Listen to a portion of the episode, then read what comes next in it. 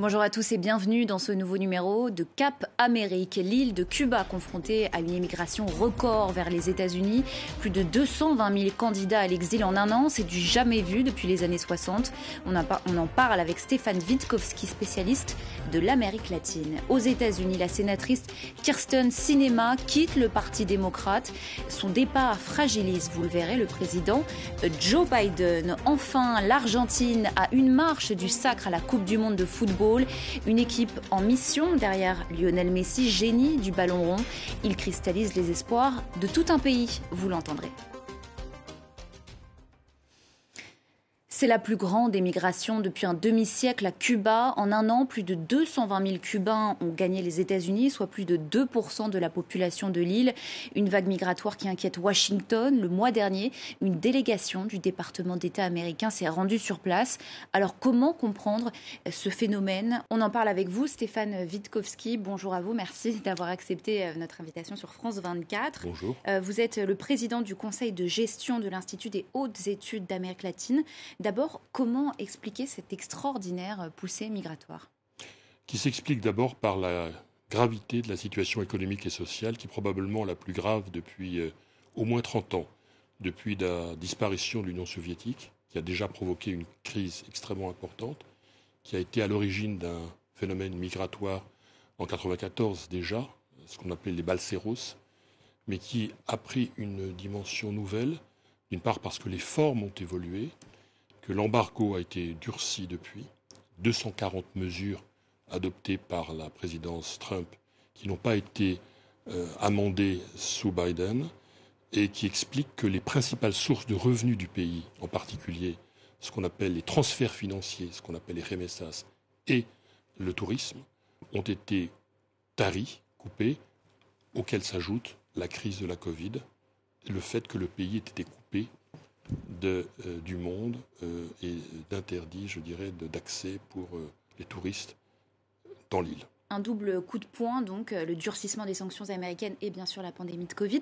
Quel est le profil des candidats au départ?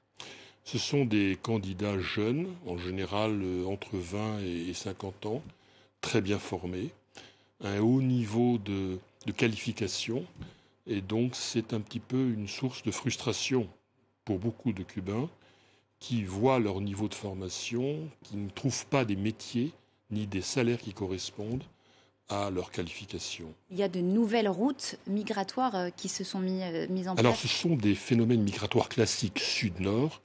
Et en Amérique latine, les phénomènes sont très différents selon des pays comme le Mexique, comme le Guatemala, comme le Honduras.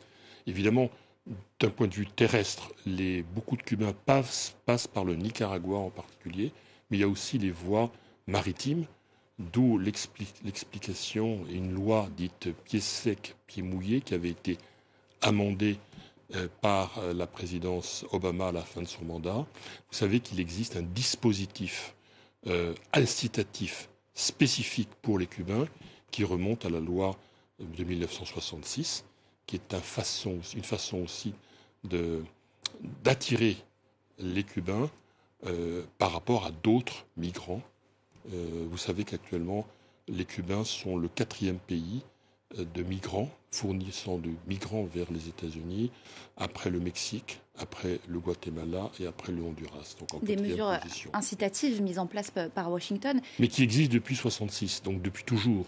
Il y a aussi eu des mesures, euh, Washington a aussi mis en place des, mesures pour décourager euh, cette immigration euh, illégale cubaine. Est-ce qu'il faut s'attendre à ce que cette situation s'aggrave dans les prochains mois, les prochaines années, très rapidement? Il y a beaucoup de défis à relever pour le gouvernement cubain. Il y a le grand défi démographique qui est important. C'est une population de plus en plus âgée. à l'échéance 2025, Cuba sera le pays le plus âgé du continent latino-américain.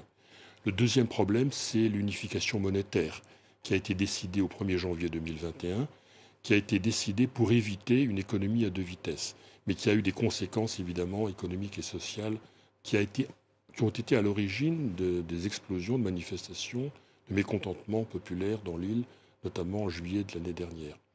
Et puis il y a un autre défi, c'est de réduire cette double dépendance énergétique et alimentaire, puisque l'île dépend en grande partie de l'étranger pour ses approvisionnements énergétiques et en particulier de renforcer un embryon de secteur agricole, notamment privé, qui a été, qui a été un peu une des sources du, des réussites dans le domaine agricole à Cuba. Stéphane Witkowski, président du conseil de gestion de l'Institut des hautes études d'Amérique latine. Merci beaucoup à vous pour euh, tous ces éléments de compréhension. Merci à vous. C'est une défection qui fait grand bruit aux États-Unis, celle de la sénatrice Kirsten Sinema. Elle vient de claquer la porte du Parti démocrate et préfère désormais évoluer en roue libre. L'élu de l'État de l'Arizona siégera désormais à titre d'indépendante, un, départ loin d'être anecdotique qui douche les espoirs du président Joe Biden de légiférer avec les coups des franges. Vous le verrez, explication Laura Cambo. La semaine dernière, le Parti démocrate obtenait son 51e siège au Sénat contre 49 pour les républicains. Une victoire de courte durée. Quelques jours plus tard, la sénatrice de l'Arizona, Kirsten Sinema, quitte le parti et s'enregistre en tant qu'indépendante. Quand je me suis présentée au Sénat en 2018, j'ai promis aux électeurs que je serais une voix indépendante. C'est ce que j'ai fait au cours de ces quatre dernières années. Depuis son arrivée au Sénat, Kirsten Sinema est connue pour être un électron libre. Elle est considérée comme une centriste. La sénatrice s'est opposée plusieurs fois aux démocrates, en refusant notamment de voter pour l'augmentation des impôts sur les entreprises et les particuliers, défendue par son parti. Des prises de position qui l'ont rendue très impopulaire chez les démocrates d'Arizona. Mais Joe Biden vient de perdre la Chambre des représentants, alors pour pouvoir légiférer, la Maison-Blanche ne peut pas se mettre à dos la sénatrice. Cela ne change rien au fait que la nouvelle majorité démocrate contrôle le Sénat. Uh, et nous avons toutes les raisons de penser que nous continuerons à travailler avec elle avec succès. Parce qu'elle a voté avec le président 93% du temps et parce qu'elle a travaillé avec nous sur les projets prioritaires de cette administration. Avec cette décision, Kirsten Sinema réalise surtout une manœuvre politique. En quittant le parti, elle évite de participer aux primaires démocrates de son État en 2024, élection qu'elle aurait certainement perdu. Je pense que Kirsten Sinema évite une primaire risquée contre un autre démocrate. Elle choisit de s'inscrire politiquement plus au centre. C'est une façon d'aller chercher les votes des électeurs indécis qui peuvent voter démocrate ou républicain. En quittant le parti, Kirsten Sinema rejoint les rangs de deux autres sénateurs indépendants, dont Bernie Sanders du Vermont. Une page de sport à présent avec le chiffre de la semaine. 11, c'est le nombre de buts marqués par Lionel Messi lors de ses participations aux Coupes du Monde de football. Un chiffre qui fait de lui le meilleur buteur de l'histoire de l'Argentine. Et ce, alors que son équipe touche du doigt un rêve, celui de remporter ce mondial 2022. Alors dans le pays où ballon rond rime avec religion, on ne respire plus que football cette semaine. C'est ce qu'a constaté notre correspondante à Buenos Aires, Eleonore Vanel. partir del primer gol Après le premier but, il y a eu ici un vrai moment de relaxation. Tout le monde s'est détendu et je crois que cette énergie est arrivée jusqu'à l'équipe. Je suis certaine qu'on va être champion.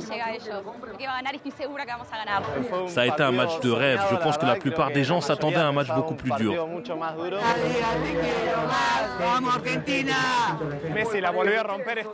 Messi a encore une fois tout donné. C'est le meilleur mondial qu'il n'ait jamais fait. Il a fait deux actions incroyables. Ce penalty, il a un niveau magnifique alors qu'il arrive à la fin de sa carrière. Et s'il y a bien une ville qui a le football dans la peau en Argentine, c'est celle de Rosario, située à 300 km au nord de la capitale. Elle a vu éclore un bon nombre de talents, dont la star absolue Lionel Messi, qui, vous le verrez, cristallise désormais les espoirs de tout un peuple et tout un pays. Regardez.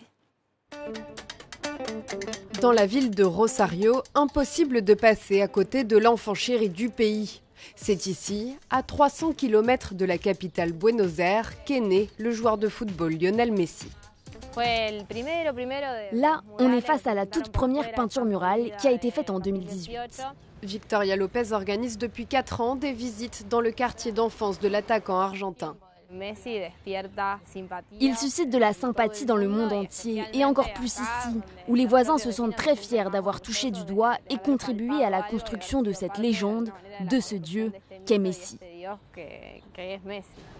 Dans la rue où Messi a grandi, ses voisins ont célébré cette Coupe du Monde avec cette toute dernière peinture murale. Ici, c'est la folie. On a accroché des banderoles, on a tout peint en bleu ciel et blanc, parce que cette année, la coupe, elle est pour nous. On doit la rapporter. Car Messi a déjà détenteur de 7 ballons d'or et de 11 titres dans les championnats espagnols et français. Seule la Coupe du Monde lui échappe encore.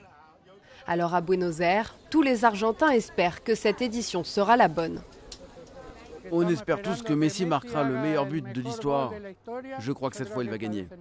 Dans les boutiques de souvenirs, le capitaine de la sélection argentine côtoie un peu partout Diego Maradona, qui a lui remporté la Coupe en 1986. Là, on a les t-shirts avec Messi, Messi avec Diego.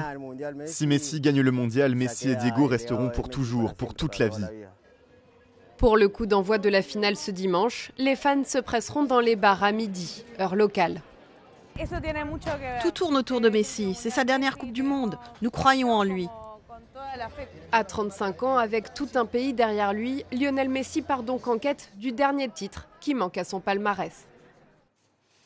Direction le Brésil maintenant pour l'image de la semaine. Un président élu ému aux larmes. Il s'agit de Lula. C'était à l'occasion de la certification de son élection.